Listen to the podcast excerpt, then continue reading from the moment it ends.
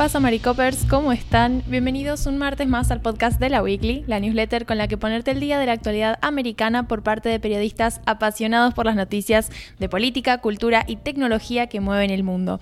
Mi nombre es Anita Pereira, haciendo periodismo desde San Juan, Argentina, y hoy vengo a hablarles de la COP.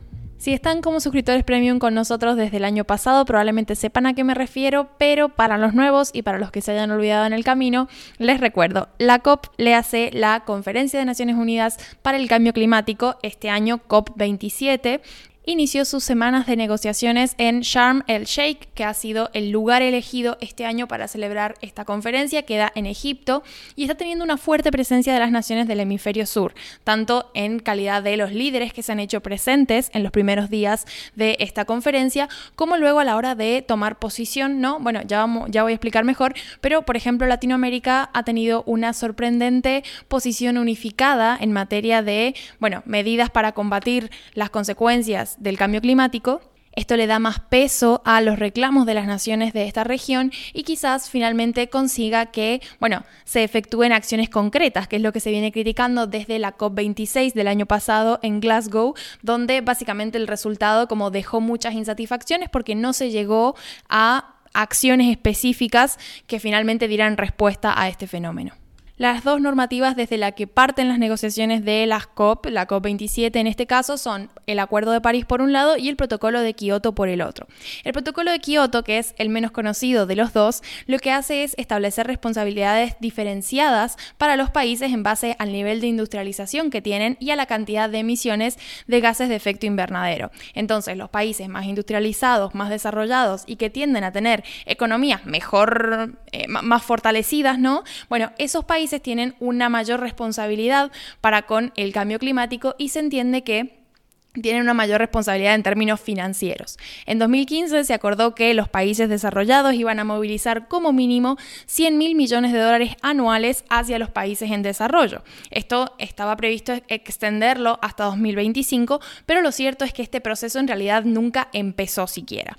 ¿Qué pasa? Bueno, en 2020 tuvimos la pandemia y eso fue como la excusa perfecta para retrasar este tipo de pagos y lo que vimos el año pasado, en 2021, con la COP26, fue, bueno, esta, esta conferencia nuevamente dio pie a qué pasa con la financiación, qué pasa con la financiación prometida y ahora que ya superamos ¿no? la pandemia y la crisis global sanitaria que tuvimos durante 2020 y parte de 2021, bueno, es hora de, de, volver a retomar estos compromisos y de finalmente hacer que estos países se hagan responsables de lo pactado y lo acordado. Todo esto se ha visto principalmente en los días posteriores a las primeras dos jornadas de la COP27, porque bueno, en esos días es cuando mayor presencia hay de jefes de Estado que, bueno, van, se hacen presentes, dan discursos sobre lo que están haciendo sus países en materia climática y demás, pero claro, siempre muestran como la mejor cara, ¿no? Ahora, los días posteriores, que son los días propiamente dichos de las negociaciones, ahí es cuando empiezan a surgir todos estos roces y estas tensiones que básicamente hacen que muchas veces no se puedan llegar a acuerdos. Las negociaciones están presentes incluso del minuto cero en el que se configura la agenda de temas a tratar durante la COP y por ejemplo uno de los grandes logros de esa primera fase de negociaciones que luego si les interesa lo puedo trabajar más en profundidad es un apunte que hizo Thais Gadea Lara que es una periodista climática que estoy siguiendo bastante y que está en Egipto cubriendo la COP27 y ella contaba que una de, de nuevo de estas como victorias ¿no? de los países sobre todo los países del hemisferio sur África y Latinoamérica,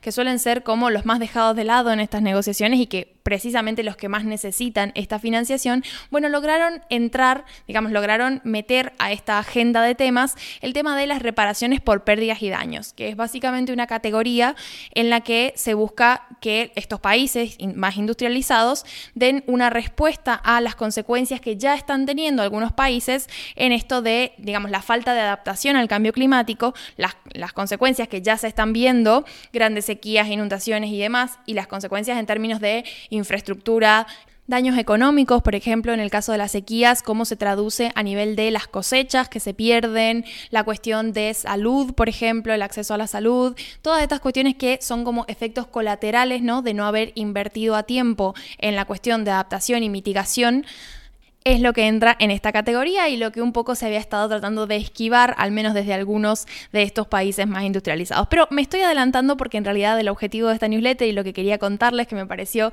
sumamente interesante es la postura que está tomando Latinoamérica. Como siempre los martes yo hablo de algún tema de Latinoamérica, bueno, en este caso es la postura que está teniendo Latinoamérica en la COP27.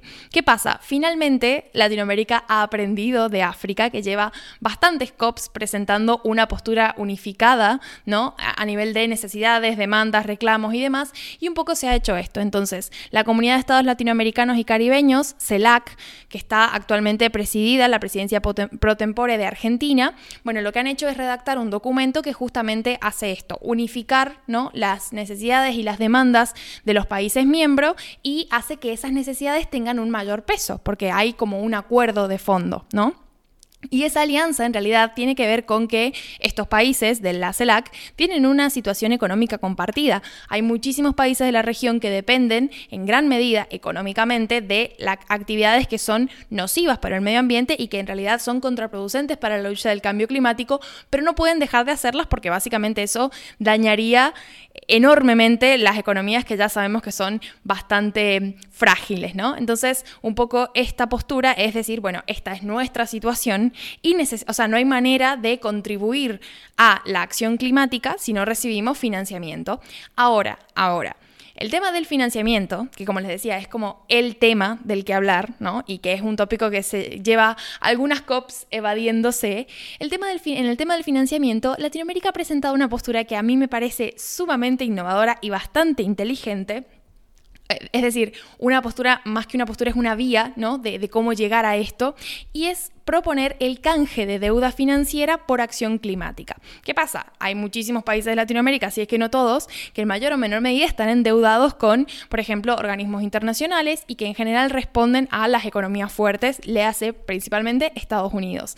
Entonces, lo que están diciendo estos países es, está bien, entendemos que no hay liquidez quizás para hacer un depósito de estos 100 eh, mil millones de dólares, pero sí está esta deuda externa que nosotros tenemos y que representa una preocupación para los países latinoamericanos. Entonces, si se nos empieza a cancelar esa deuda externa, en lugar de pagarla, podemos invertir ese dinero en acción climática. Y esto lo dijo textualmente eh, Gustavo Petro, que es el presidente de Colombia, reciente presidente de Colombia, le dijo a eh, Gade Alara, no necesitamos que nos regalen dinero de los presupuestos de los países ricos, necesitamos que se libere el pago de deuda a muchos de los países a todos los países en desarrollo para que ese dinero que hoy va al sector financiero vaya a la acción climática.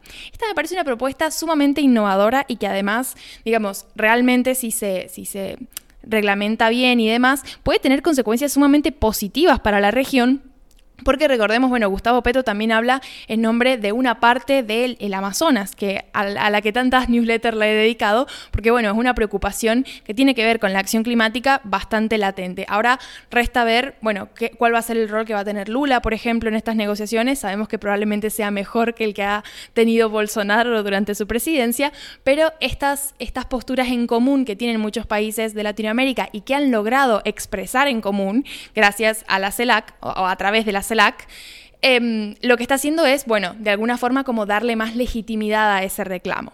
Queda todavía una semana de la COP27, yo me he adelantado para irles como dando contexto y darles estos temas, pero ya probablemente la semana, esta, en el transcurso de esta semana vamos a estar viendo en qué derivan estos acuerdos y cuál es finalmente el resultado de todos estos días de negociaciones. Pero por lo pronto esta es la situación. Resta ver también qué va a pasar con esta categoría de reparaciones por pérdidas y daños, que parece que va a ser bastante importante y en la que, por ejemplo, las naciones insulares tienen muchísimo que decir Ahí en, la newsletter les he puesto el link de una, entrada que hice el año pasado porque hubo un discurso increíble de uno de los presidentes de las Naciones Insulares, no recuerdo ahora eh, cuál específicamente, pero que hablaba de esto, de cómo el aumento del nivel del mar les está representando una preocupación seria a muchas de estas naciones porque de cara a dentro de 10 años, están pensando, o sea, ya, se está hablando de la categoría de refugiados climáticos. Y tiene que ver con esto, con las, eh, los traslados y las migraciones forzadas por cuestiones relacionadas estrictamente con el cambio climático. Entonces, esta categoría de reparaciones por pérdidas de años tiene que ver con eso y va a ser muy importante sobre todo para estos países y estas naciones con estas situaciones muy específicas y que además tienen economías que tienen un campo de acción reducido. Así que bueno, con eso los dejo. Ahora viene Emilio a traerles los dos titulares complementarios y nos seguimos escuchando y leyendo a lo largo de la semana. Adiós. ¿Qué tal, Maricopers? Pues yo os voy a comentar dos noticias, eh, una de política y una para hacer un update de la situación internacional tan tensa que estamos viviendo con el tema del incidente en Polonia.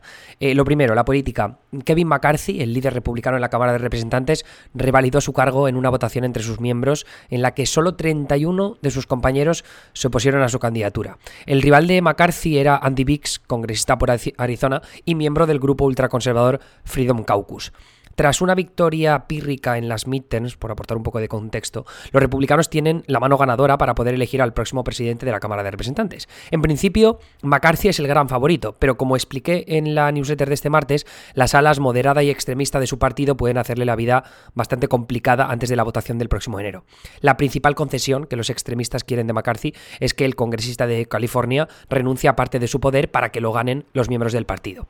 Con la votación del martes nada cambia, especialmente salvo que McCarthy tiene que negociar con VIX y, sus aliados para conseguir su voto antes de esa votación de enero. La candidatura de McCarthy a la presidencia de la Cámara Baja se someterá a voto el 5 de enero. En esa fecha necesitará el apoyo de 218 congresistas. Es difícil concebir un escenario en el que los republicanos permitan que los demócratas y un puñado de republicanos moderados acaben eligiendo al próximo Speaker o presidente de la Cámara de Representantes, pero el rumor será habitual en las próximas semanas porque la prensa pues le encanta el drama y nosotros pues también vamos a estar pendientes porque también nos gusta mucho el salseo.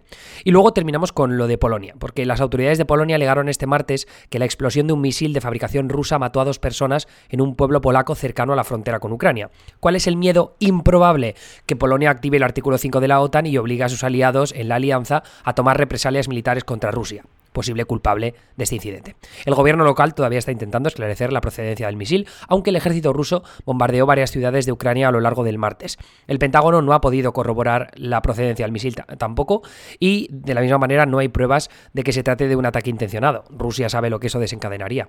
Cabe la posibilidad, eso sí, de que el misil que impactó en el pueblo de Prezvodov, a apenas 4 kilómetros al norte de la frontera con Ucrania, sean restos de las defensas aéreas ucranianas. Al fin y al cabo, los ucranianos suelen usar misiles de fabricación rusa como parte de sus defensas aéreas contra los bombardeos rusos.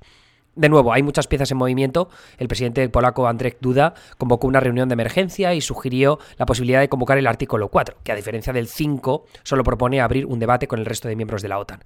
Los embajadores de la OTAN precisamente se reunirán de emergencia este miércoles en Bruselas, según fuentes de The New York Times. Charles Michael, presidente del Consejo Europeo, pidió una reunión de coordinación entre miembros del G20, ahora reunidos en Bali, Indonesia, y Joe Biden, que también está en Bali, pidió otra reunión de emergencia de los líderes del G7 y de la OTAN para tratar el incidente en Polonia y saber un poco cuáles son los siguientes pasos. Así que eso es un poco la situación en estos momentos. Tenéis más enlaces para ampliar información en la newsletter, así como un poco el monitor global, que como sabéis siempre compartimos cuatro enlaces para eh, indagar en algunos titulares que salen de otras partes del mundo en las que no tenemos tanta expertise. Me escucháis de nuevo mañana con una columna sobre tecnología que sepáis los premium, que es verdad que esta semana hemos tenido un cambio de calendario un poco extraño. Es posible que a, partir de más adelante no sabemos cómo lo vamos a hacer, pero que en vez de salir de lunes a viernes salgamos de martes a, sábado. Es decir, que la newsletter que sale los viernes gratuita salga los sábados por la mañana y las premium salgan miércoles, jueves y viernes. Esto es más que nada porque es que los domingos a veces se hace muy complicado eh, grabar o hacer un, podcast o un artículo. Entonces, eh, para no que luego no se nos amontone todo y perdamos el calendario, pues bueno, es algo que estamos considerando. Pero os actualizaremos eh, si tenéis alguna opinión al respecto. Encantada de escucharla. Anyway, un besito y que paséis un buen resto de la semana. Adiós.